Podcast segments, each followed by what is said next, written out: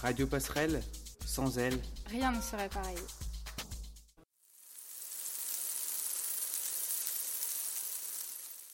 La semaine du goût s'est déroulée la semaine du 8 au 14 octobre. À cette occasion, des dégustations ont eu lieu au marché de la Halle Saint-Thibault à Épernay.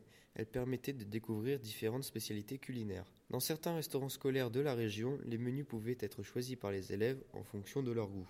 La ville de Dormant possède un verger conservatoire composé de 153 arbres fruitiers.